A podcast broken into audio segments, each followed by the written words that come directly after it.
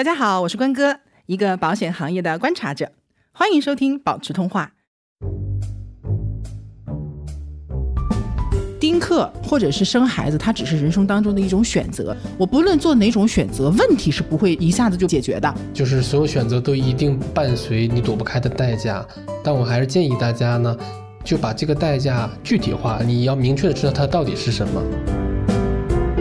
这种情况比比皆是，而且我也见到过很多 家里一大堆孩子，最后呢，既没有人出钱，也没有人出力管父母，你懂吧？就是养儿防老这个事情，它本身我觉得就是一个伪命题。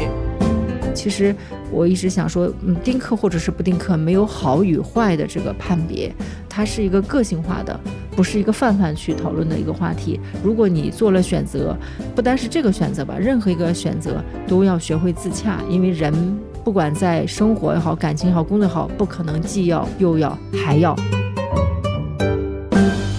大家好，我是关哥，欢迎收听保持通话。今天我们要聊一个很有争议性的话题——丁克。其实这个话题一定是没有标准答案的，不论是选择丁克还是选择生育，包括选择的理由，都应该是非常个性化、私人化的选择。讨论的目的呢，也并不是为了站队，更不是为了显得谁比谁更高尚。嗯，有本书叫做《最好的决定》啊，内容呢是十六位作家对生育和家庭的思考。书中有这样一段话，我觉得非常准确地阐释了这次讨论的目的。我想提升这种讨论，从夸夸其谈的陈词滥调里把这个议题拽出来，因为那种泛泛而谈常常会把当父母的人和不想当父母的人置于对立面。我想让大家看到，没孩子的人和有孩子的人一样，有各种各样的心态。所以这期节目呢，我请来了我的两位好朋友啊，一位是老钱，Hello，大家好，嗯，好简短。然后另外一位呢，也是我多年的好友啊，小白姐。嗯，Hello，大家好，可以叫我小白。嗯，呃，我们三个人的状态呢很有意思啊，刚好是处在人生的不同选择的不同阶段。我呢是已婚已育，然后白姐呢是应该算铁钉吧，就是已婚不育，也不打算要小孩的。对，然后呃，老钱呢是已婚未育，但是可能现在处在一个。怎么说，在摇摆的过程当中，到底是丁克还是不丁克？老钱是这样吗？呃，对，目前还是比较铁钉的一个状态。然后因为还有窗口期嘛，嗯，但是这个丁克这个事它也不是立 flag，所以我我也不敢确定说就会一直这么坚持下去。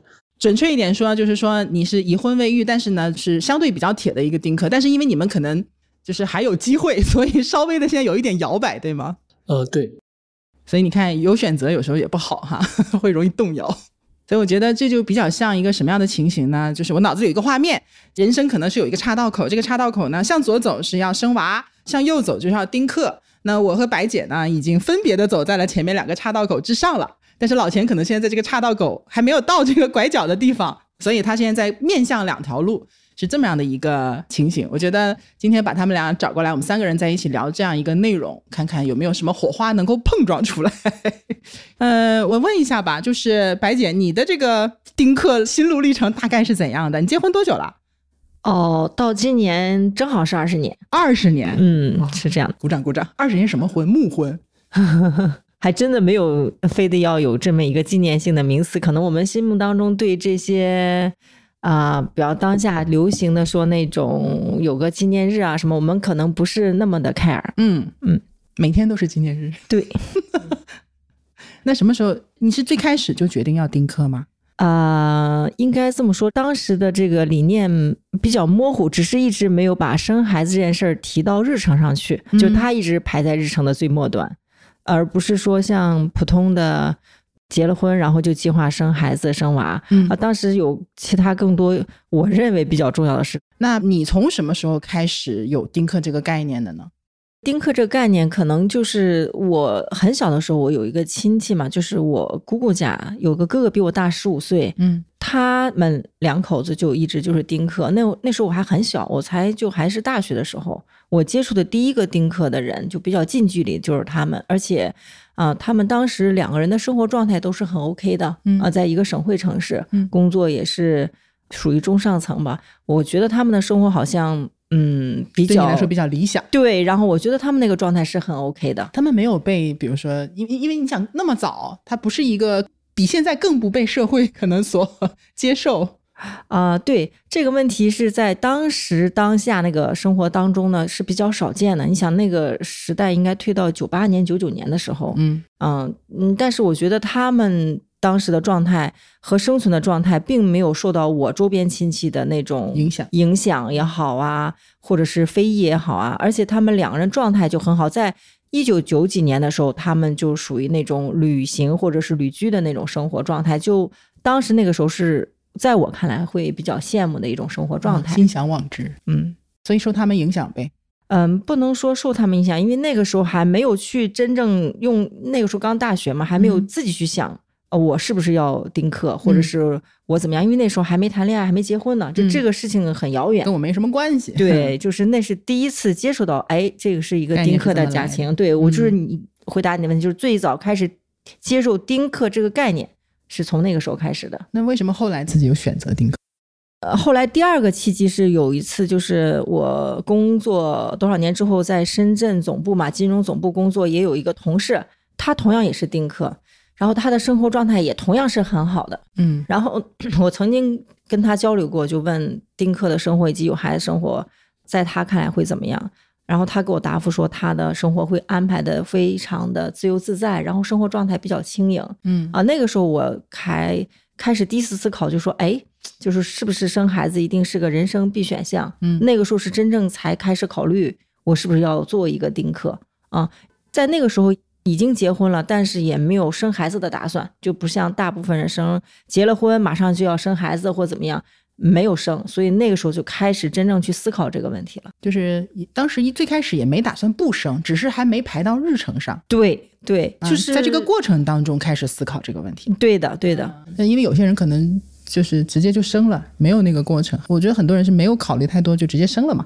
那老钱呢？你是怎么开始考虑丁克这个事儿的呢？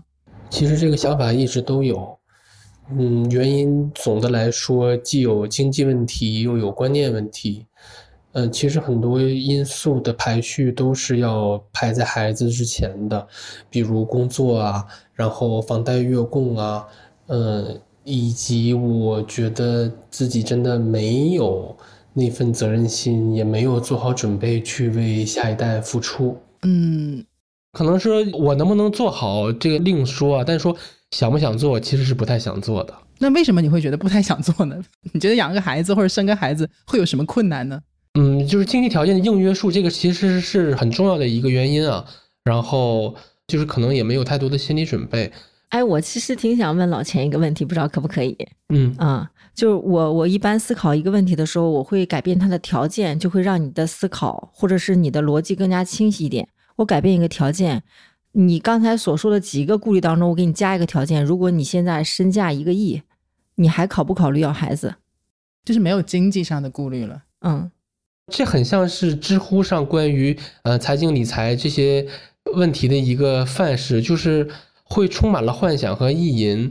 然后我觉得，嗯嗯，而且且不用说一个亿啊，哪怕你少一个零，可能它就不会构成太多的因素了。因为可能呃现阶段我的阅历告诉我，就是说，嗯，很多问题靠钱还是能去解决的。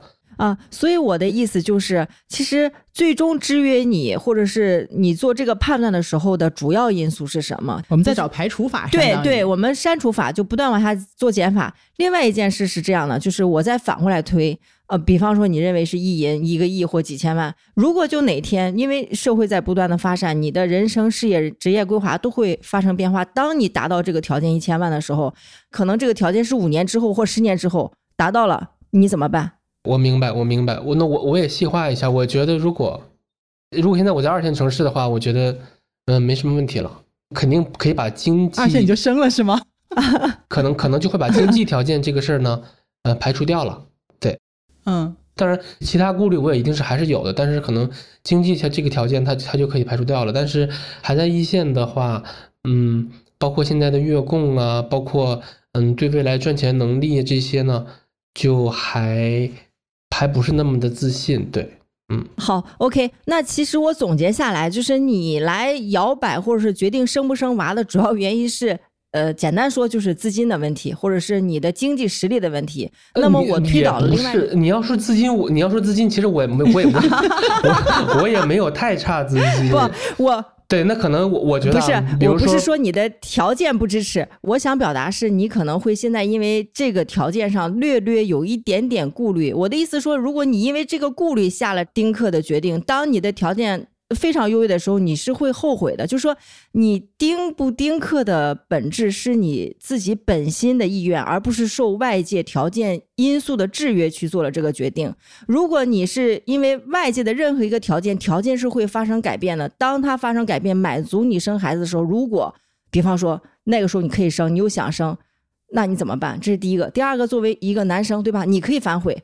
对吧？你的老婆怎么反悔？对吧？到四十多岁了，对吧？这是一个问题。就是说，你决定的这个主要的因素，不应该是你的所有的外在的条件，包括你提到的这些，而是你真正你想要过什么样的生活。首先是你的三观的生活导致了你做这决定，而不是你的外在条件。当然，我也知道它，呃，是相对比较重要，但是它改变了你怎么办？我我插一句哈，就是白姐的这个意思就是什么呢？我如果想生。我再穷我也会生的，我如果不想生，我再有钱我也不会生的，是不是这个意思啊？不是，我是想说，很多人在想我我要不要丁克的时候，他的判断标准不是说因为我当下的条件我决定，因为你条件会改变的。你当十年之后，你你的经济条件或怎么样都达成的时候，你觉得啊，这个时候我可以生了，可是你的身体条件或者是你老婆的身体条件不允许你生，那这个就很不 OK 了。哎，那我问个问题，白姐，因为你这。结婚二十年了，对吧？嗯，对。你中间有没有摇摆过？比如说，我突然，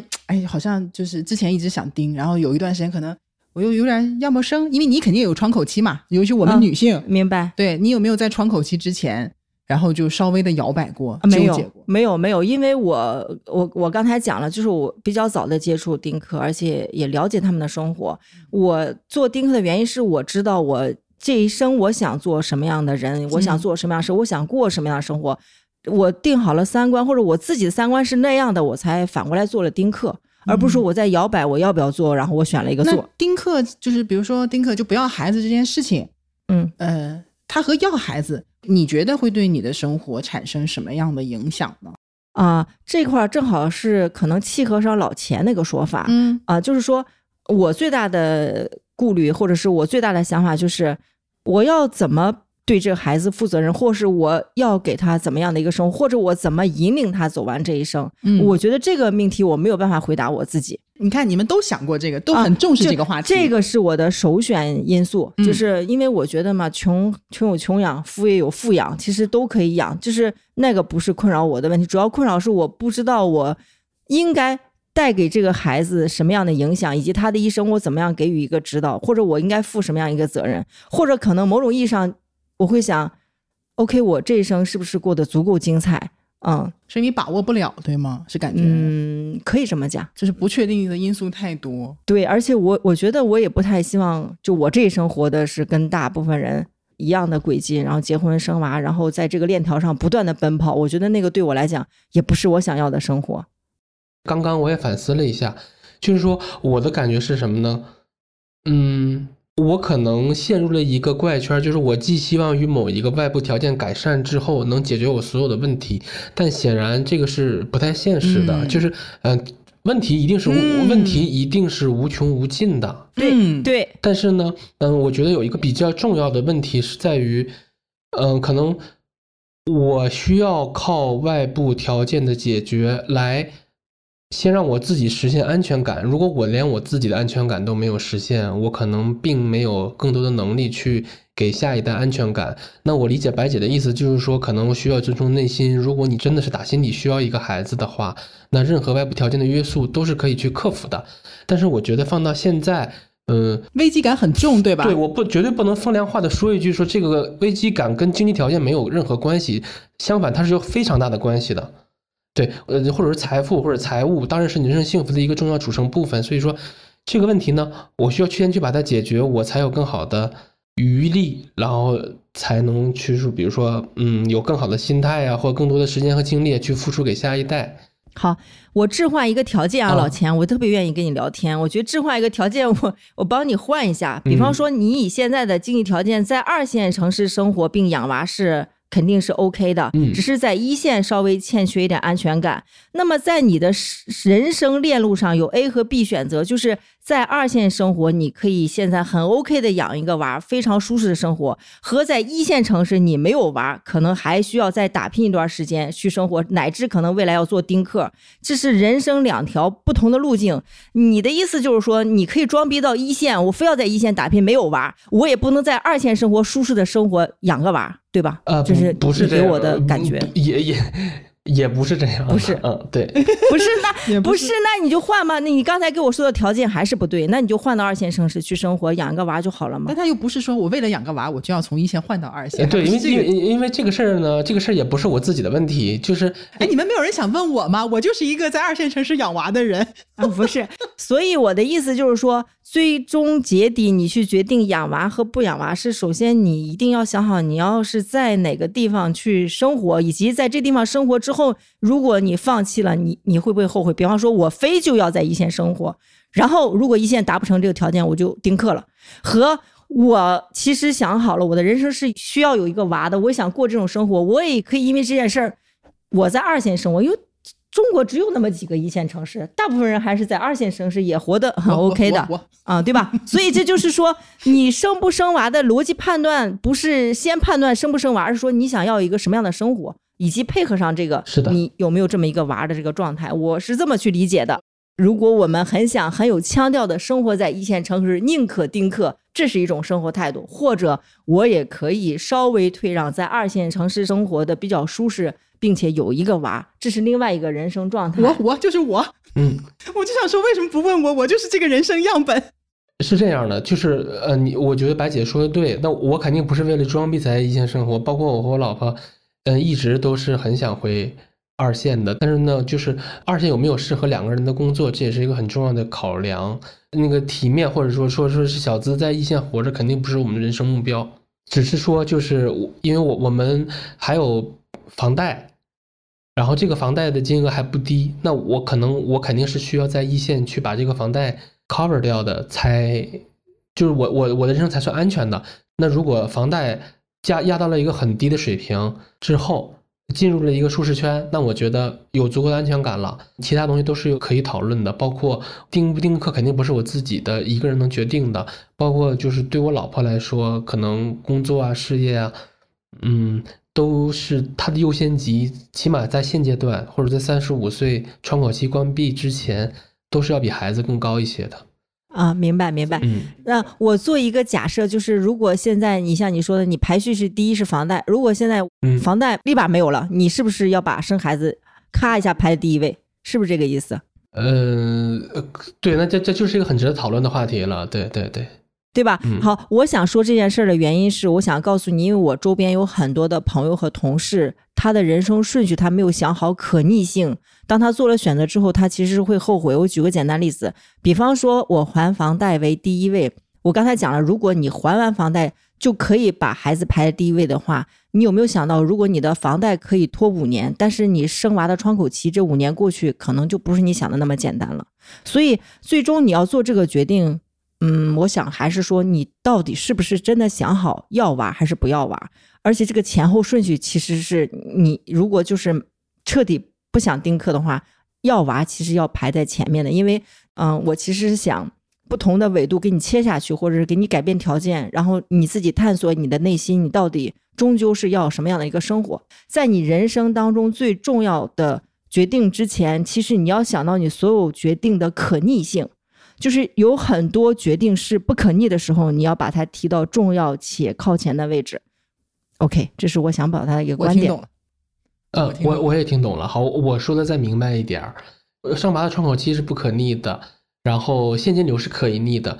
但是大家老说就是呃，生娃是目的，它不是手段。但对我们来说，可能娃就是手段，它不是目的。嗯。这也是我觉得我自己非常不健康的一个想法，所以说我也不太确定这样的话对小朋友是不是公平。你自己都觉得不健康了，你还这么想？对呀，对呀，对呀。所以，所以，但是只要我不生，我就不会犯这个错嘛。对，我我确实就是把娃看成了手段，而不是目的。对我并我并不是什么手段呢？是做什么的手段？是养儿防老的手段。养儿防老，我够直白吗？对，所以说我觉得很不很不健康，会说出来会被骂，但无所谓，我不生我就不会犯这个错呀。你是相对来讲比较坦诚的，对呀。对，我觉得老钱其实是比较坦诚的。其实有大多数的父母真的是养儿防老，你不觉得？现在很多，尤其上一辈或者某一些地区，生孩子的目的就是为了养儿防老，所以他不在乎那么多，他反而就是他不考虑经济条件，他也不考虑什么所谓的安全感，我到底能给孩子带来什么东西，也就是你们会想的东西，他反而就是不接二连三的不断再生。那生的目的是什么？很多时候就是叫什么？反正生的多就总有一个出息的，对吧？能把全家带起来，嗯，对吧？我我觉得养儿防老只是生育当中。呃，一个因素或者它占百分比多少的问题，不能说它是百分百，也不能说是百分之一，也不能说所有人生孩子都没有想过养儿防老，就是这是一个比例性的问题，不能把它抛出去。我觉得可以捋一捋哈，就是因为我觉得养儿防老这个事儿倒本身没有什么太大的问题，它只是说。有很多人是觉得说，如果生孩子只是为了防老，这种想法肯定是比较自私的嘛，对吧？只考虑自自己，不考虑下一代。因为我跟老钱也比较熟，就我去理解他的这个想法是什么呢？就是因为老钱最开始他就是有一个丁克的想法，你就像姐一样，你也是很早就有丁克的想法，对吧？但是是这样的，就是丁克或者是生孩子，它只是人生当中的一种选择。就像刚才老钱说的，我不论做哪种选择，问题是不会说一下子就被所有的问题就被解决的。嗯，你不管选择哪条路，后面肯定会有随之而来的很多问题。比如说，我生了，我没有犹豫，我没有想过丁克，我生了，对吧？那我有没有我的问题？我每天也是各种鸡飞狗跳、屁滚尿流，对吗？我有我的问题，所以我现在在解决我生了孩子这条道路上的很多问题。那么对姐你来说，你无非就是说你要解决你选择丁克之后这个选择给你带来的所有后面的问题，比如说。考虑怎么养老啊？考虑怎么样去丰富自己的这个呃，你和姐夫二人世界的这个生活啊，包括精神生活啊，包括空闲时间做什么？那老钱实际上他，老钱你也在考虑很多，就是你如果丁克了，你后面要准备什么样的事情？就是在丁克这条路上的问题。然后如果你不丁克的话，你又面临什么样的问题？你都要去解决，对吧？对，我这么捋没毛病吧？对。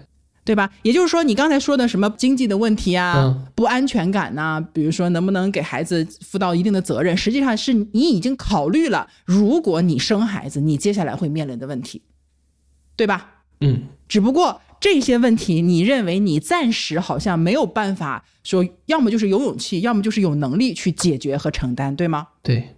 对。然后呢，你又看了另一条路，你看我捋的对不对啊？你又看了另一条路，就是我选择丁克，那么这些问题就不存在了。但是丁克这条路它本身又存在什么样的问题呢？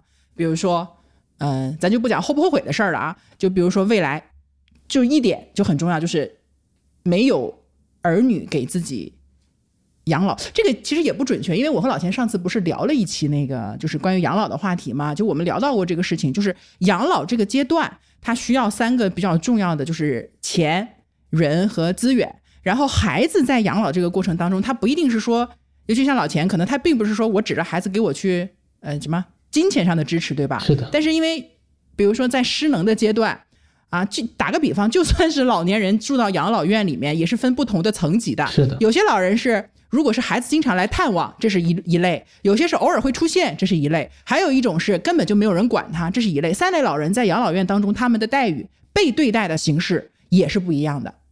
有些时候，孩子他起到的是一个震慑作用。是的，你的孩子在美国震慑个毛线？是的，所以说我我我觉得是这样。你选择丁克这条路，一定是有一些代价，是绝对是躲不开的。那就比如说刚刚光哥说的这个代价，包括后悔的代价。那我想明白的一点就是说，我知道这个事一定有代价，但是呢，如果这个代价需要我承担，我也能接受。嗯嗯，哎。那这个问题，比如说姐，你是想的很明白的，对吧？嗯，好，你已经坚定不移的选择了丁克的这条道路。那比如说像你有没有在这个问题上提前去做一些什么安排呀、布局啊，提前去解决一下因为不要孩子所带来的一些问题？OK，你这是一个非常好的问题。如果没想的话呢，那那那可能这个人也真的是没有办法 cover 自己的生活。那么在回答你这个问题之前呢，我特别想。battle 一下他刚才说那个理论，就是啊，我要是有孩子的话，我在养老院我可以起到一个震慑的作用。你这种用娃去震慑养老院的情况，你有了娃也只有百分之五十的概率。对，第一呢，就是你的娃一定是在你身边，那他要呃自己在出国了，或者在外发展了，或者他有自己的家庭。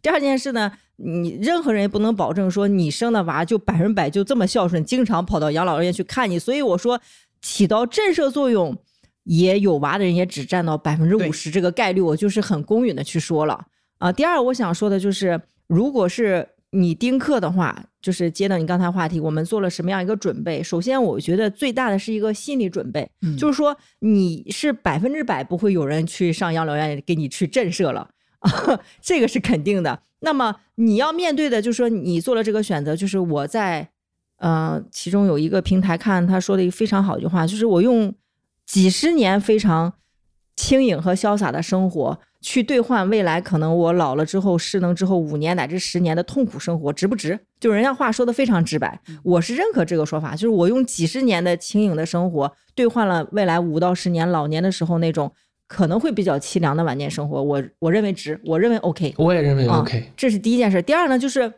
我们如果作为丁克，你要规划什么？我觉得有三件事儿一定是要规划的啊，就是这其实是一个有门槛的决定。我不能说忽悠所有人说啊，这个就你随便你就很潇洒，你就可以做丁克。No，我不这么认为。做丁克确实有门槛。第一，你最起码你不可能说你居无定所，你一个房子都没有。我觉得这个蛮可怕的，因为你不环游中国，这第一件事就是你终归有一个自己的窝。这个窝的原因是你。总有那天你跑不动，或者是你走不动八九十的这个时候，这第一件事。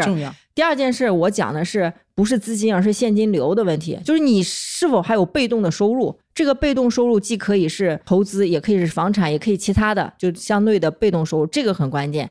第三个很重要的因素，就我自己也做到，就是要买足够的养老的年金险。这块我跟我先生是达成共识的，而且我们觉得。嗯，可能有人会说，那你做投资就很好了，你为什么还要买这么大额的年金险？我觉得从这个理财也好，还是生活规划也好，它是两部分。你作为投资就是投资，保险就是保险，功用本身就不一样。那么保险可以能保证你未来，如果真的是在高龄七十八十之后，你就是在你的现金流如果收缩的情况下，依然可以给到你比较充足且稳定的一个生活保障。就是我觉得。我在我未来作为丁克养老生活当中，三个所必须的一个条件，就是一个是房子，一个是现金流，现金流，一个是保险。这其实保险不养老年金其实就是现金流，它就是把你的存量资产换成现金流。OK，你可以这么去理解。对，嗯，呃，我补充一下，就是我觉得这个只要你不生孩子，其实你孩子因为它是一个很长期且很大的支出嘛，那如果你选择丁克了，那这部分支出你就省掉了。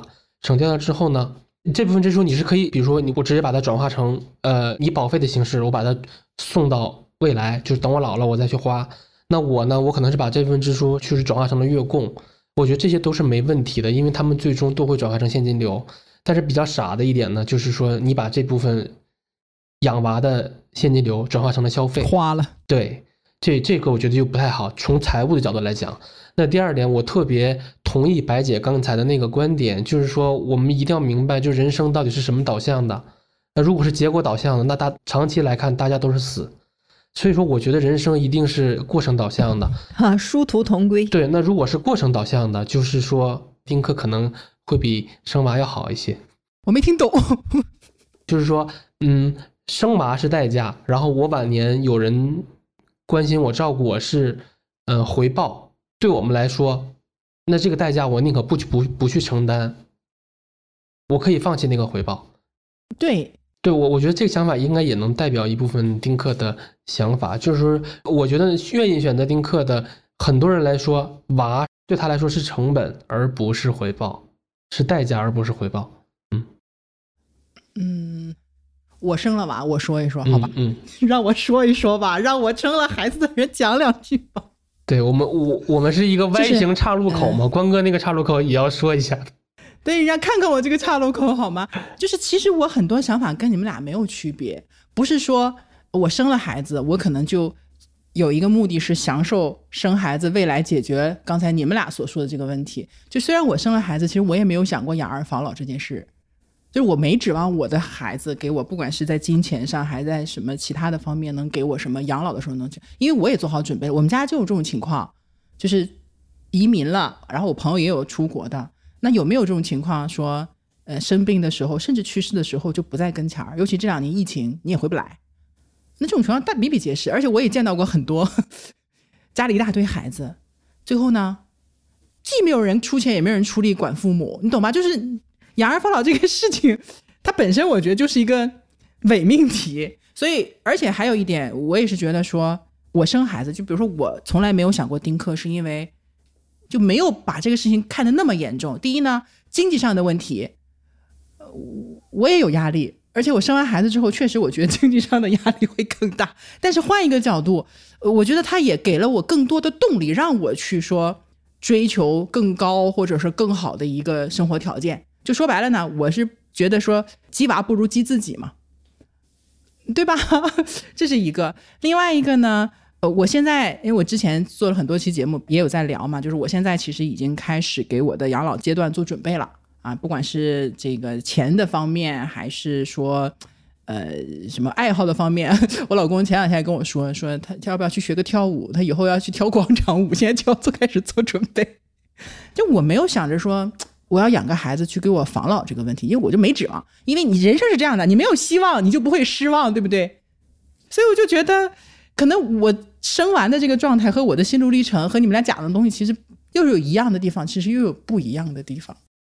我不知道这么说能不能说明白，我或者说能不能理解吧？嗯嗯，老钱在北京对吧？对，嗯，在北京啊，一线城市。然后，呃，我呢，实际上我是这样的。我生活过好几个城市，我在上海生活过，我在香港生活过，我在深圳也生活过一段时间。但我现在就大本营，我家是在大连，大连应该算二线城市了吧？一个比较标准的二线城市。是虽然这两年有点没落，但是底子还在。那我其实之所以会选择说我的大本营一直在大连，当然有很多因素，但是从我切身的生活当中，我其实确实感受到了什么呢？就是我也算退回二线城市了吧。就是我其实有机会留在上海、留在香港、留在深圳，但我都没有留。我回到大连，我其实真的是就是轻松很多，或者说舒服很多。那本来本来就是一个很宜居的城市，然后呢，从房价的角度来看，它比北上广深不知道便宜多少，对吗？然后呢，幸运的是这个城市本身的教育资源和医疗资源底子还是不错的，所以我在这个城市养娃、供房，我都觉得是 OK 的，也没有影响我的生活质量。但确实呢，没有一线城市的那么多的。资源呐，或者说，呃，经济的一些叫什么呢？环境，所以我我等于退而求其次，就是说我大本营在大连，但是我可能会经常跑啊，跑北京、跑上海、跑深圳这个样子的。就感谢互联网时代，就是很多事情你不是要一定要在本地去做，就像你刚刚说的老钱，你自由职业，其实你在哪里都一样，对吗？嗯，我其实是蛮鼓励年轻人到一线城市去。闯一闯，对，看一看，因为你在一个城市住过几年，生活过几年之后，他给你留下的那个东西是这辈子也不去不掉的。去不掉的，但是我又回来，就是因为我觉得说，我也确实是不想承担在一线城市生活那么高的成本或者那么大的一个压力。因为你想，我做保险这一行，我一直跟保险打交道，这个行业本身反过来对我自己的一个影响也是巨大的，就是我会对风险这个东西非常的敏感，我会提前去预估很多的风险，然后我再去评估说我自己能不能承受。所以最后我退到二线城市，也是因为说，我觉得我有一个养娃的状态，我到一线城市去不是不行，但是我想不想那么累，或者想不想。那么的，就是给自己一个高压的一个状态。其实我也不想啊，我岁数也不小了，所以我在二线城市，我觉得目前这个状态是我比较喜欢也比较能接受的啊。这只是就是我自己的这么一个例子。我我相信啊，没有人愿意承担这个高压的东西。但是，呃，首先你要承担了，一一定是要能看得到回报的。对，这是一点。第二点，还有人可能说他可能回报也没有，但为什么他还在留呢？可能是他回二线他找不到。同等回报的机会，这也是一个原因。那我觉得，如果东北或者是沈阳啊、大连啊，如果他们能发展的像成都、像杭州那样的话，那我可能会非常迫切的会回去。那为什么不能？你不可能脱离现实，或者经多脱离经济条件来来谈论这些问题的。我知道，我知道，我就举例子嘛，比如说老钱，你就是你看我，你觉得我的生活状态，你觉得 O 不 OK？是你能接受的吗？OK 呀。那你觉得你的状态和我的状态之间，到底就是横着一条什么样的鸿沟是让你跨不过去的？是你不能放弃北京，不还是说不是的？就是第一个就是呃我老婆那边她也是把工作排排在很高顺位上的，对，就是明白明白，这个好，这个在，工作在她的排序也很高，肯定比孩子高，这是第一点。明白明白。呃，你尊重你媳妇儿的这个事业心，这个是对的。第二点呢，就是说，嗯，我们也是有有一定的财务规划的，可能我们嗯再用个五四到五年的时间，把月供的绝对值也可能压到一万块钱以内，那我们也就说白了也就彻底没压力了，躺平去哪儿都行了躺平就躺平了，对吧？嗯，对。但是呢，现在目前还还没到呢，所以说我们也是每年都要储蓄一部分，然后去做提前还贷。对，嗯，所以其实也不是说一定怎么样。嗯，是的，呃哎，你给自己定的窗口期还有多久啊？就我我们有是有一个规划的，而且这个规划其实是可以在窗口期关上之前去实现的。到时候呢，我们再去决定一下到底还要不要。嗯，不用决定，他肯定是要的。不是，啊我建议，既然是这种情况，你还是提前吧，你还是提前要吧，你这越越往后拖，给你，不重要，不重要。哎，决定反正都是自己做。我们其实，我们之所以今天在这儿讨论这个问题，实际上就还是我觉得是各自捋清各自的想法。对我我我我是觉得我我们后面的讨论呢，可以不不非得局限在我的身上。我是希望二位呢能把自己的状态，就是一个 Y 型岔路口，你们两边的状态都说一说。其实老钱更多想知道，就是比方作为我一个丁克，嗯、而且已经结婚二十年，我的生活状态到底是什么样的？哪些是啊、非常舒适的？哪些可能是损失的哪些代价？真实的那种感受，是不是老钱？对，因为代个这个代价你是一定要承担的，但是我可能你把这个代价的细节，或者是很明确的告诉大家对是什么，这个代价不是人或者钱能去解决的。对，我刚才有讲了，就是一定会承担在老年的时候孤苦终老的这个代价，嗯这是一定要面对的。这个不是你有多少钱、有多少资产，你准备了三项。刚才我说你房产、现金流，然后保险，这个也依然解决不了你人到老年之后的那种孤独感，这是铁上钉钉的，任何人都无可替代的。嗯第二个就是呃，丁克你可能要有很很强大的精神世界，以及你的现实社会当中，你有很丰富的生活来支撑你没有孩子这种家庭情况下，你所有除工作之外的时间的安排。为什么？因为你可能比方说有孩子家庭，他要辅导孩子啊，包括引导孩子成长啊，他是有具体的事项去做的。但是没有孩子，可能呃很多人会问我，就是我也有很多好朋友孩子，他会问我你下了班回家你干什么了？他很好奇我在干什么。嗯啊，对吧？嗯，在他来讲，他忙得脚打后脑勺，各种状况，当然有有快乐的，有不快乐，但我就没有，就是下了班，我完全可以很坦诚告诉大家，我有自己的喜欢的事情可以做，比方说我喜欢摄影，喜欢书法，喜欢音乐，喜欢电影，喜欢读书啊、喜欢跟朋友一起出去聊天，等等等等。其实我的时间是安排的会相对的啊、很满的，就是不会啊、不会是说就不至于没事儿干。对对，嗯不是是空档的时间，而是是也不是啊偶尔这样，而是说我每天的时间都是很满的还啊可以养猫。啊、对，养猫也有娃也可以养。我是指，如果没有孩子填充我的时间，这些时间用来干嘛了？这是可能我偶尔也会问啊，你有娃，你每天晚上在干什么？我也很纳闷，你们在干什么啊？他们讲了一大堆事情，我觉得哎呀，好头疼啊！算了，我还是干我自己喜欢的事好了。啊，举个简单，就是说，我们把这个现象说出来嘛，就是老钱关心的事情。你二十多年，比方说或二十多年你没有孩子，你干嘛了？我干嘛了？工作呀，对吧？嗯休闲呀，白姐几点下班呢？呃，你是指现在还是指就就正常上班的状态。对对，就正常上班的状态，但我比较惨，我是个一线流浪者，呵 呵一线城市金融环境下流浪者。哎，这就是你看，就是你嗯比较不受束缚的一个地方。啊，对、嗯我分别在深圳，然后北京，然后现在又深圳啊工作期间往前推，还有一段时间就是暂停了一下啊，暂停键，所以呃，可以讲一线城市下班的时间可能不太可能做到朝九晚六，这个不太可能。嗯，一般几点下班？呃，在北京的话，真的是会很晚，八点九点都是嗯常态。嗯，啊我我老婆也是，所以说这种回作息下，然后你嗯回家可能你，嗯、晚饭还没有解决，然后可能刷会儿抖音，躺会儿尸，嗯再洗个澡，也就该睡了。那如果一个人是这样的状态，嗯，你你又怎么可能要求他去有去生孩子呢？他哪还有时间和精力再去填补一个孩子呢？就不太现实。呃，对，就是说，所以说我是我是觉得很多很多三观是被一线的这个环境去约束掉的，就包括我也是花了很长时间才让我妈明白为什么我不做晚饭，是因为我根本没有精力去做晚饭，那那对我来说是一种折磨，但是它是客观条件的约束嘛。嗯，所以我要是说，还是回到我们第一个问题上去讲，就是说你是否愿意拥有一个孩子这样的一个生活状态？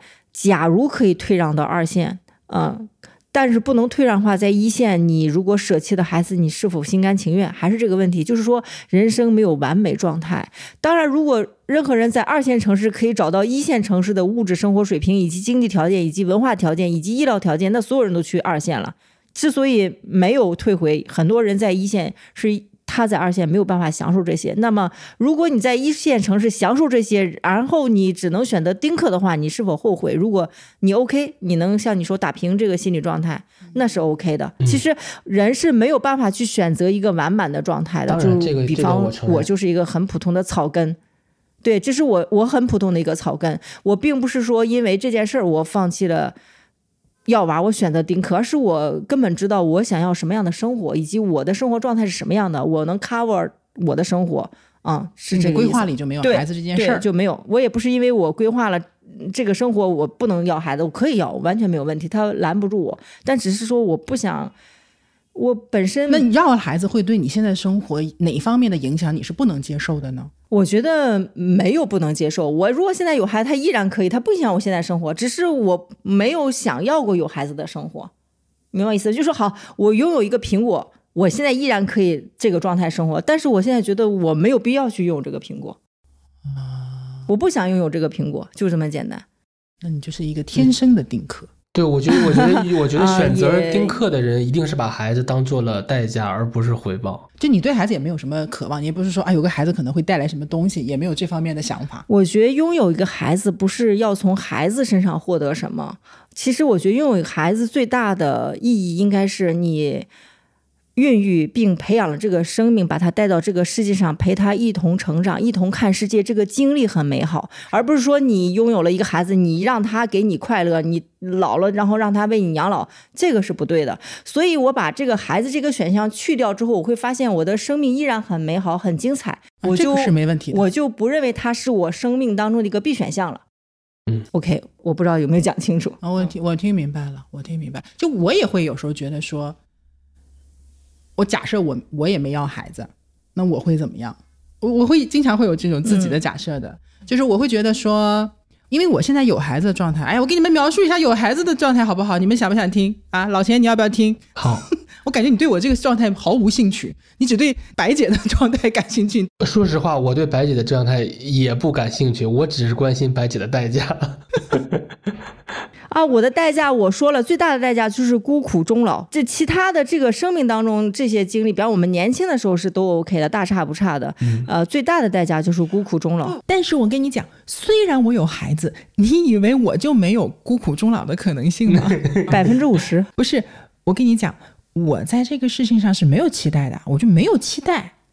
不是说因为我有了孩子，所以我就可以不用孤独终老，或者说提高我不用孤苦终老的可能性。我其实没有期待的。你们所有的考虑，比如说你们丁克对吧？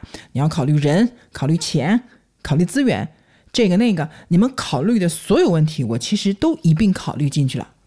就是说，孩子对我来说只是一个过程，人生的一个部分。是我有孩子，但是你们所有要考虑的这些东西，我其实一样是会面临这个风险的。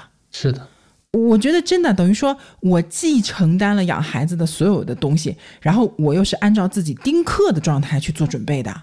就是这个世界上的任何事都有代价，爱一个人、和一个人结婚、分手、考大学、上班、选择城市，任何一个选择背后，它就是一个正负向，它都有代价。就是你你想清楚了，是否可以承担就 OK 了。你有娃也是有代价的。所以这才是世界五彩缤纷的根本，嗯，就是这样的。说到代价这个问题，那其中有一个代价，我当然我觉得你们俩可能就不太在意，有没有就是来自于，比如说第一是那个父母啊、亲戚层面的这个垂育啊什么的，另外一个就是社会层面的，因为我们可能和所谓的有一些地方的主流不太一致。白姐先说呗。他没有，他说了他没有，我没有，并且我的妈妈就很主张说你不要生孩子了，生孩子没有什么用。嗯，这不是一般家庭。然后我来回答这个问题啊，就是呃，首先丁克这个事儿呢，肯定不是我自己的决定的，包括我和我老婆结婚之前都是有非常严肃的讨论过这个事儿，因为这个事儿如果一旦是个分歧，那结婚对婚姻来说也是不负责的，所以这个事儿我们是达成了共识的。对，然后父母层面呢，我这边也没有什么压力，然后。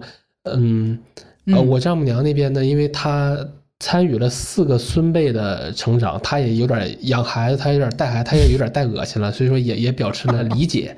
对，但是我是知道的，就是这个社会有一个很操蛋的软暴力，就是他会问你为什么和我们不一样。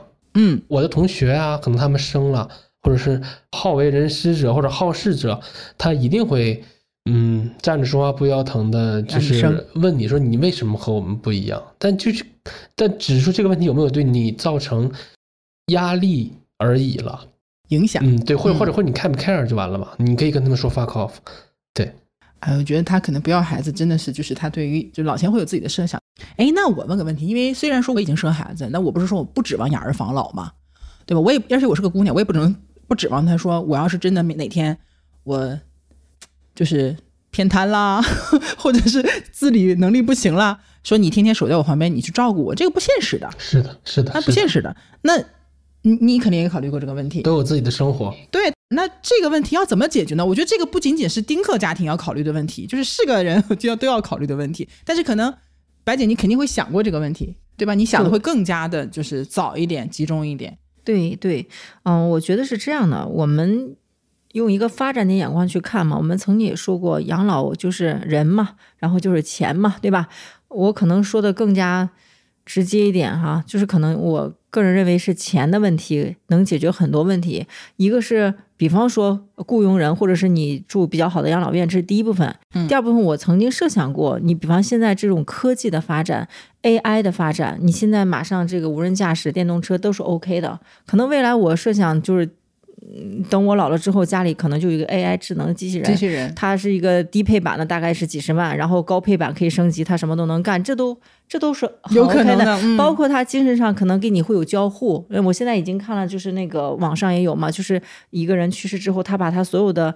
嗯，履历信息都输到电脑当中，你其实虚拟对虚拟的一个 AI，实际上你还是可以给它对话，它也可以有持续的成长性。嗯，我觉得你用二十年乃至三十年乃至四十年去看待这个问题，嗯，可能当下我们认为人的这个问题，可能未来根本就不是一个问题。嗯，只要时间。给够，对它都能发展到某一个阶段。对我可能这个我很喜欢这个概念，对吧？就是我们曾经看过一个电影的名字，我有点记不准了。就是它一是一套那个穿戴系统嘛，它实际上是可以人机交互、有 touch 的、有触感的。哎，这个 AR 嘛，增强对增强现实。对，所以我说，如果到那个科技阶段的时候，那不光是人的问题、交互的问题、触感的问题，这都是可以解决的。那如果是这样的话，就其实钱的问题也能一并得到一些缓解。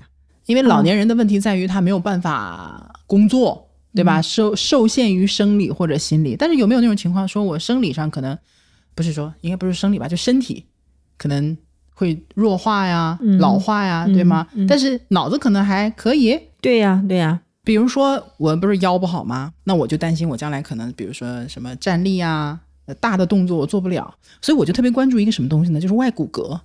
那个外骨骼很厉害。嗯，你穿上去之后，基本上你首先第一个，你要是一个正常人，你本来只能抬起一个，比如说三十公斤的东西，你穿上外骨骼，你可能抬起一百公斤的东西都没有问题。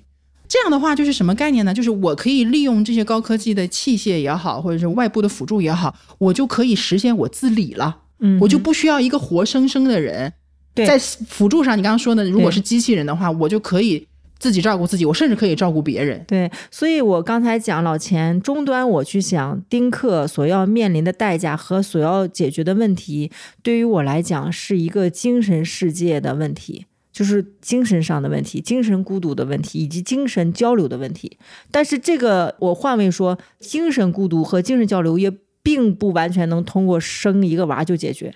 换句话说，即便你有娃，你到七八十岁、八九十岁的时候，你的精神的交互和交流，一年三百六十五天当中，你可能跟你的娃交流，从中获得那种依赖感和幸福感，也不足以支撑你三百六十五天天天可以达到你的高频满足。所以我说，嗯，丁克和不丁克，它最终的代价，包括我要面临的问题，基本上也是相似的，就是你的精神上的和你灵魂上的一种归属感，以及交流，以及满足感。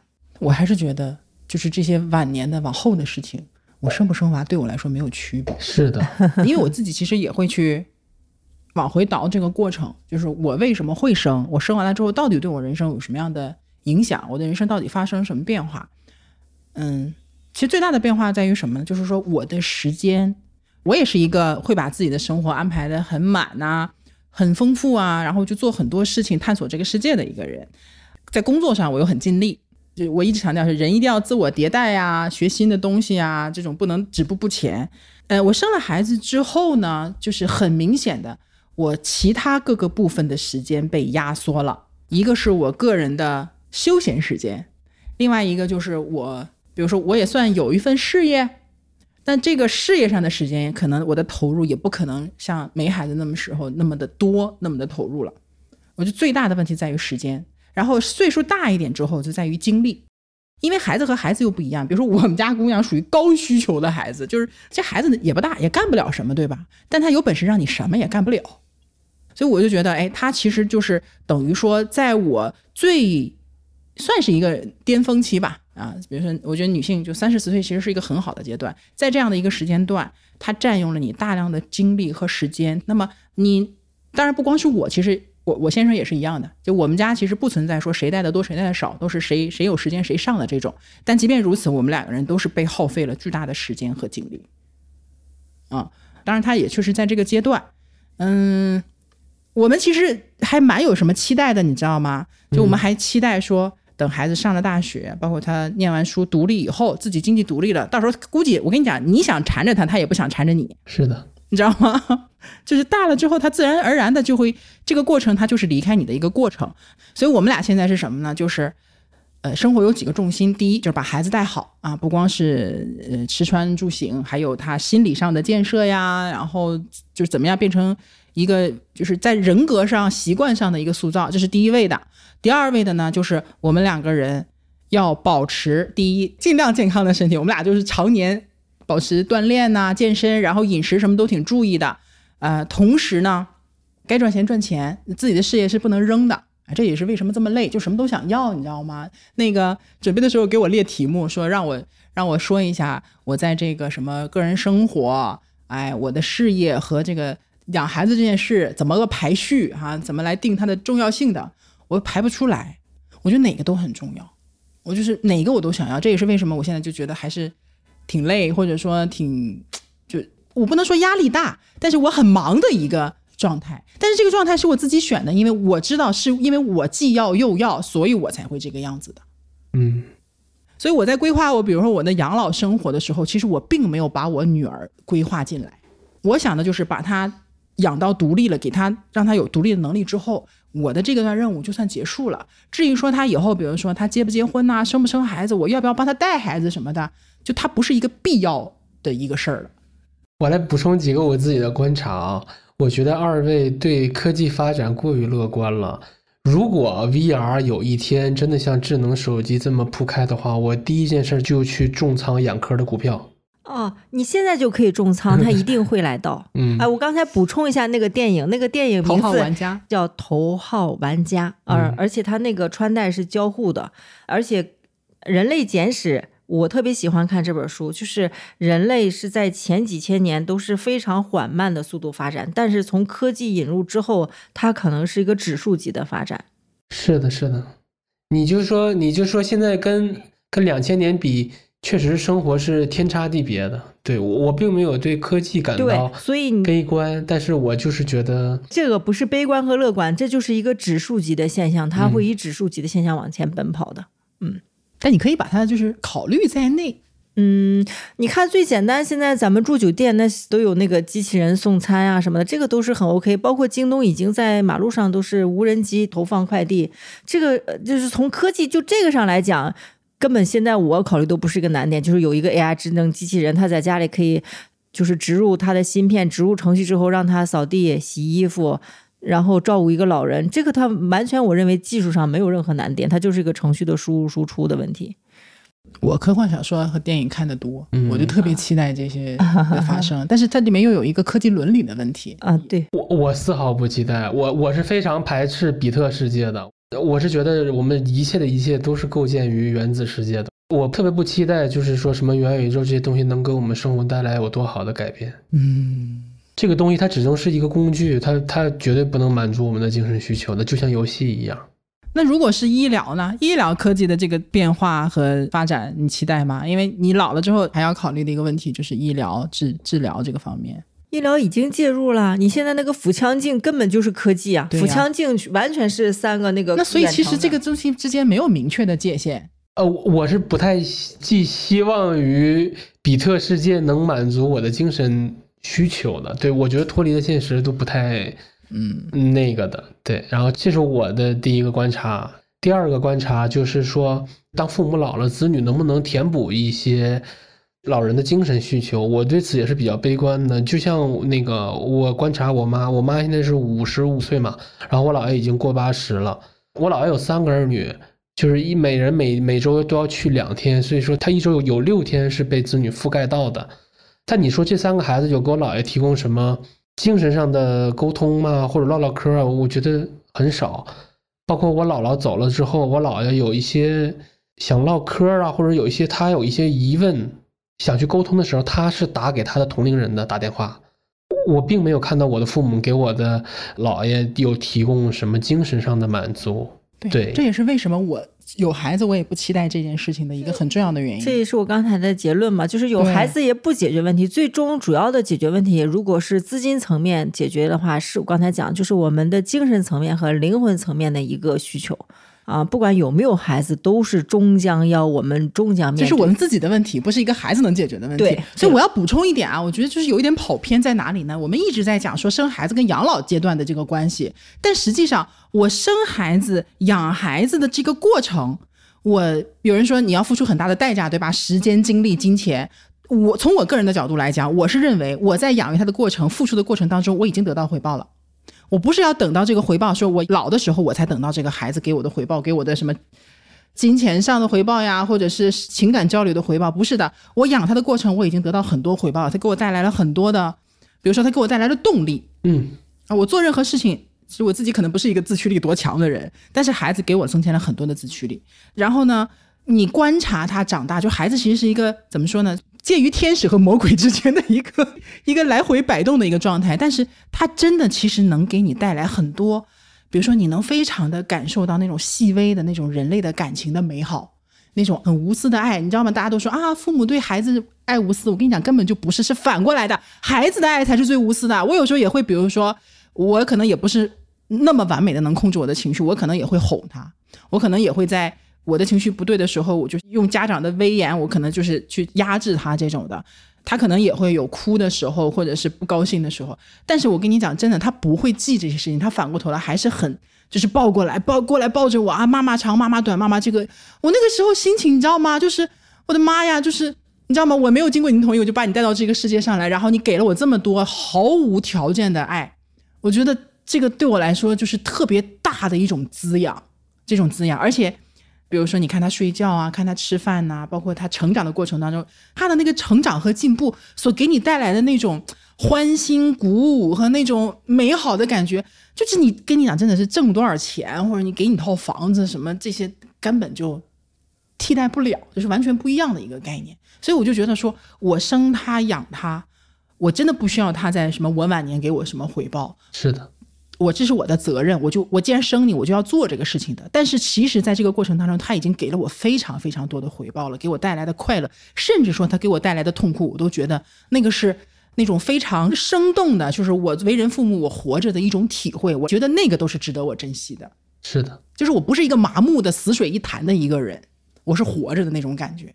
我是一个妈妈。嗯，哎，这个我觉得好像就真的不生娃，可能也。也确实理解不了，对，呃，是的，但我不是说这个东西是一定是必要的，对，就这么说，就是那个，我我看我家狗睡觉也能感受到幸福的，但我相信这以以以上一切都是说，可能当你有了孩子那一刻，所有的逻辑啊、思路啊都会转换成关哥这样的，但你如果没有的时候，其实你还是一个很功利或者比较成本的来看待这个事儿。包括我养狗之前也做了非常多的担心啊，什么有没有毛，有没有味儿啊，就生病了，狗粮贵不贵这些。但有了狗之后，你就是希望它活得越久越好，然后幸幸福福的，跟个二傻子似的，一直陪着你。就是以前的那些担心都不存在，因为就是因为有选择才摇摆。其实当你走到某一条路上，其实都不会后悔的。其实。这个在心理学上叫不叫什么偏差？叫选择性还是心理性偏差？对，我相信就是说，如果有了孩子，这套逻辑会全部都变化了。对，一定是这样。所以有些时候就是人就是很有意思，因为有选择才痛苦。那么问题来了，你要不要跨出那一步呢？对，就是这个问题。你看，嗯，其实是这样的，我我的立场是这样的，我觉得生不生娃这件事情没有什么一定对，或者是一定错。啊，这个事情一定要拿到个体的这个案例上去讨论才有意义。你泛指是没有任何意义的。嗯，我的看法是什么呢？就是比如说我为什么会生孩子，我毫不犹豫的去生孩子。其实我也考虑过，就是说要不要生这个问题。我当时考虑的很快，就是因为我发现我自己没有觉得我不想生。所以我当时可能也没有那么复杂的一个考虑的过程，就是我要不要？我只是单纯觉得说，第一，呃，我和我老公，我觉得我们俩基因还行，就生这个孩子应该不会太差劲啊，从各个方面来讲不会太差劲，这是一个。第二个呢，就是我有一个孩子，我不觉得这可能会给我带来特别大的一个怎么说呢？困扰或者说考验或者什么，我就觉得这个事情是 OK 的，他一定会给我很多的考验，但我的风格就是。我不会因为这件事情难我就不做，我就会考量这个事我能不能做，而不是它难不难的问题。所以我当时没想那么的多，所以我就生了。生完之后，自然进入到那个过程。然后我生完之后，其实反而考虑的更多。哎，这要是我以我现在的这种想法，或者以我现在对于很多事情的一个认知，我回到过去的那个时间点，我还会不会选择生？那我问了过自己很多次，我的选择还是生。其实我插一嘴哈，关哥。我觉得其实生娃应该是基因的驱动，其实生娃一定是快乐和幸福大于痛苦的，否则人类早也就灭亡了。所以这个应该是公知公认的一个幸福的通道，应该是绝大部分都应该感到幸福，而且是基因决定的，就不用思考，是本能，对，是本能，就是你你会谈恋爱，你会结婚是本能啊。那么作为反的，就是反人性的，就是丁克其实是一个反人性的。就是反基因、基因反基因 的一个行为，其实它是一个，它需要更大的勇气。它是是作为人独特的一个行为，你不会说去找一个动物，不管是大象、猴子，哺乳性动物，你说他俩在那讨论说咱们俩要不要丁克，这是不太可能的。这是只有人才可以做这样的一个，对，就像自杀行为是人才会有自杀，动物它是不会的。就是反人性的东西都个别对。就反人性的这个行为，一定是作为人这个智者，就是讲人智人智人他的一个属性的活动。所以说，嗯，在这个智人这个思维维度上，他可能是做了一些权衡。所以说，生娃很幸福，这是一个不用研讨和陈述陈述的问题。呃，那么我们讨论说不生娃会怎么样？我我在讲这反人性的动作，只是智人的一个选择。哎，我还有一个问题想问白姐啊。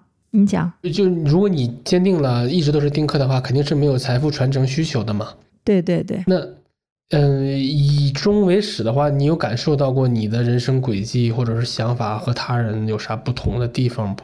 或者说你自己的那个财富，你你是怎么打算的？哦，那可能可能一个很普遍就是消耗掉嘛。但是这个消耗掉是怎么个消耗法？你有想过这些事儿吗？啊，想过想过，你问的这个是非常现实的一个问题。第一个呢，就是可能本身我们也需要这个财富要消耗嘛，因为我们也要养老。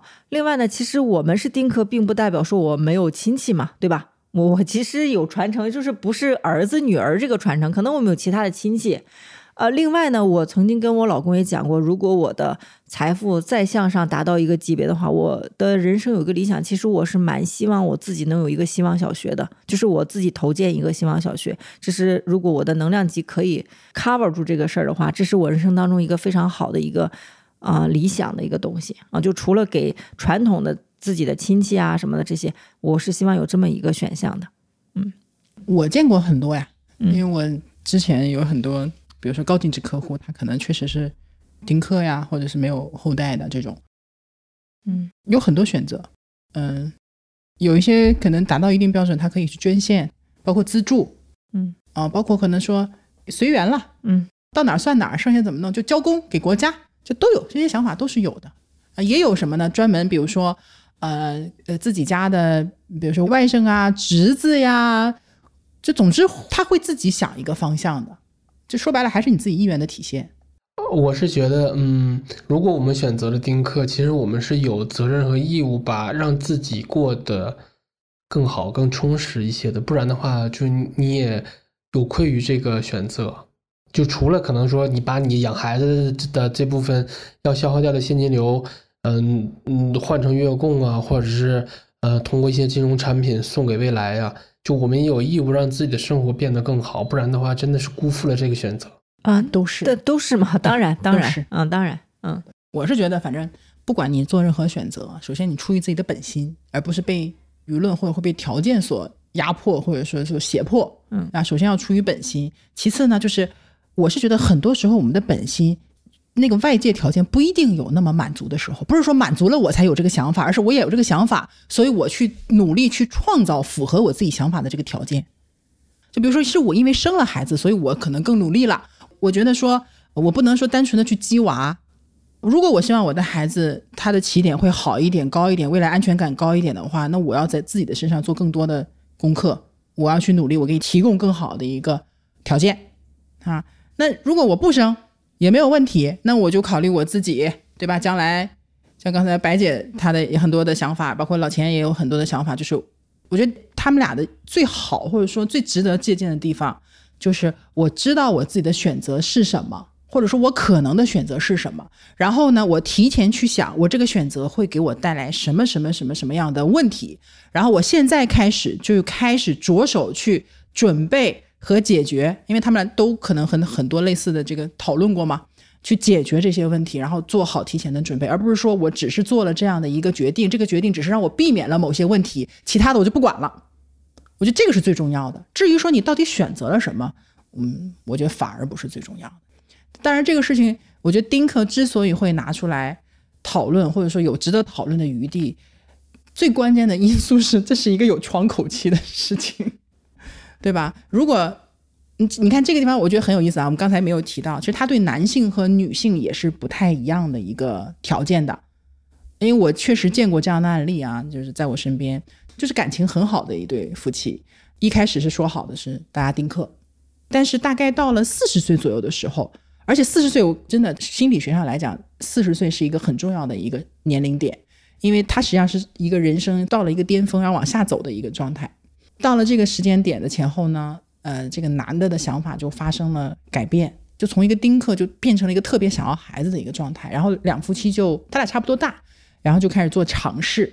呃，女方的这个条件，因为年龄大了，年轻的时候可能又有一些其他的一些遭遇，反正就是尝试了很长时间没有结果，男的又不肯放弃，最后的结果就是两个人离婚了，离婚了。当然，这个男方也比较讲究，就是他把自己除了名下自己的一摊事儿，就是自己干的一个生意，呃，他保留了以外，什么车呀、房啊，反正就是家里值钱的，包括现金什么的，大部分都给了他前妻，然后两个人就离婚了。呃，这个前妻后来怎么样？我其实就不太清楚。但是这个男的，就是很快，就是大概也就一年多的时间，又重新找了一个比较年轻的一个太太，然后又马上就生了一个儿子，他是这么一个情况。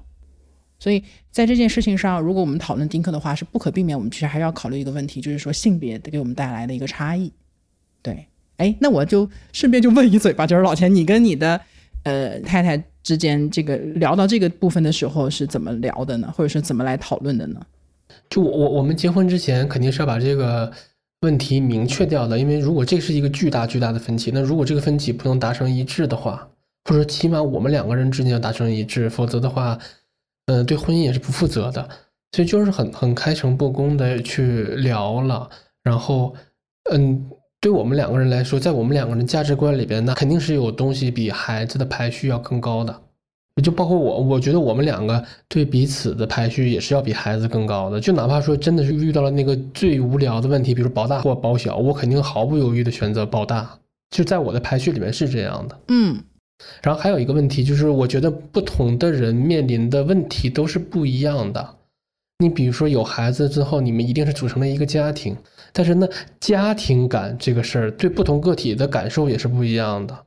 那如果一个原生家庭不好的，或者说在他适婚适育的这个年龄里边，他的家庭还是在持续的给他拖累或者输出负能量的东西来说，嗯，他对家庭感是恐惧的，可能对他来说，家庭感给不了他好的感受。这也是我想说，不同人。嗯，面临的问题是不一样的。嗯，包括我觉得现在人来说，或者说是对一个你已经到了一个可生育年龄的人来说，不同人的面临的问题肯定都是有巨大差异的。啊，这我能理解。嗯嗯，差不多。嗯，两位还有没有什么问题或者说要补充的呢？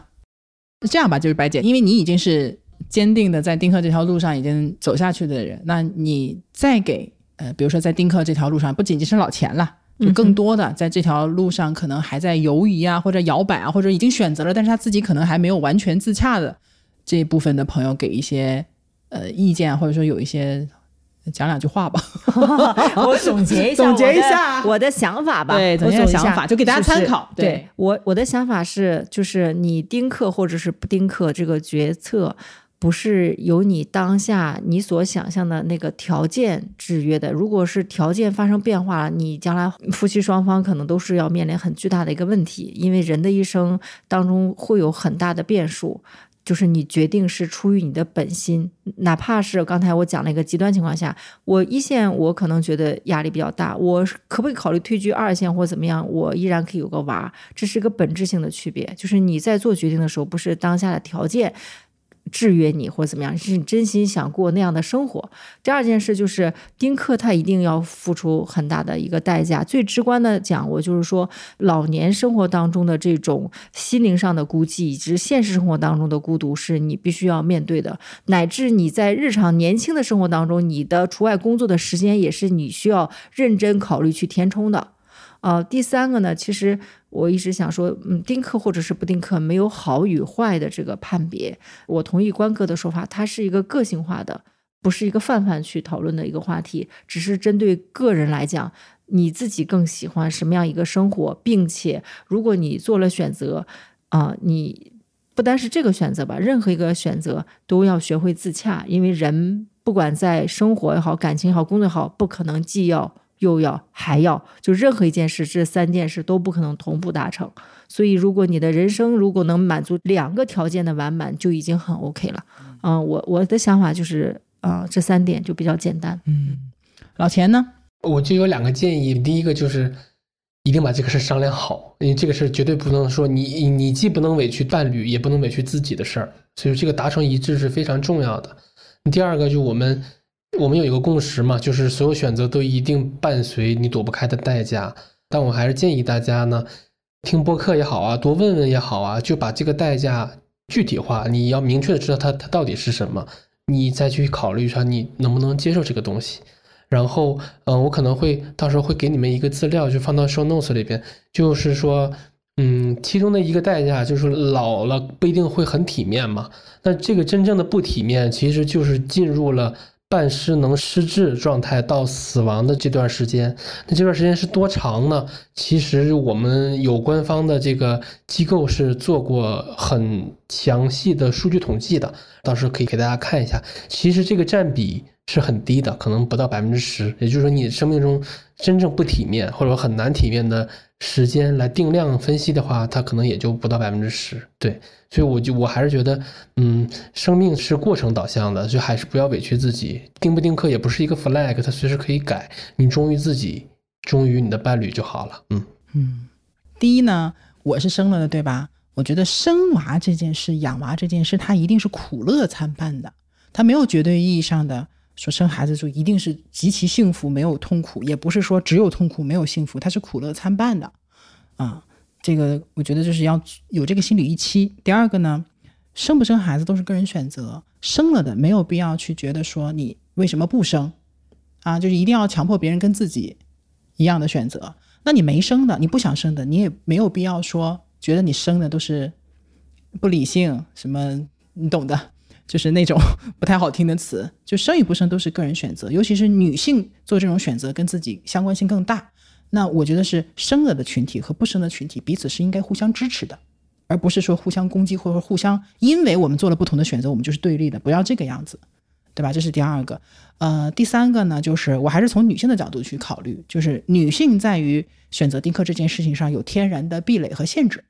所以就像老钱说的，第一呢，如果是呃这是一个夫妻双方共同的一个应该是一个决定的话，那一定要提前去考虑和讨论这件事情。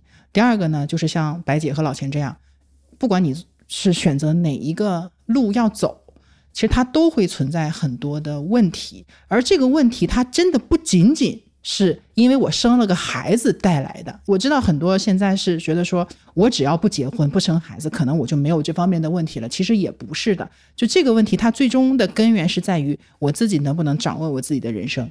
首先你能不能经济独立，对不对？你能不能做自己的主，对吧？我想去一线城市打拼，我老公不让。谁谁不让？我觉得这个就是我接受不了或我不能理解的。所以最关键的还是在于你能不能掌控自己的人生，这个抉择是不是你自己最后决定的？然后，并且能够有信心，也愿意去承担相应的一些代价和责任，并且享受这个决定给你带来所有的好处。啊，这个是我想对于大家说的。哎呀，这期怎么说呢？就我们讨论的很激烈，但还是那句话。嗯，这是一个选择，它没有绝对的对与错，而且也没有泛泛的一个结论。嗯，因为只有遇到个体的具体的案例，我们才能值得拿出来细细的去讨论。但是希望说我们三个人，我们今天三个人各自有各自的想法，看看能不能给大家一些，不管是启发也好，还是说借鉴也好，你了解一下，就在这个生活状态里的人的他的一个真实的想法和一个状态，你喜欢也可以，你不喜欢也可以，你都可以把你的想法跟我们来讨论。那么今天呢，也谢谢白姐和老钱。哎呀，感谢啊，老钱也是第二次来，白姐也是 非常直白的把很多的想法就分享了出来。那今天的内容就是到这里了。如果有什么问题的话，我们就评论区见。如果大家想去更多的讨论的话，也可以加入我们的听友群。嗯，好，那今天就到这里啦。再次谢谢老钱和白姐，我们下期见，拜拜，拜拜，拜拜。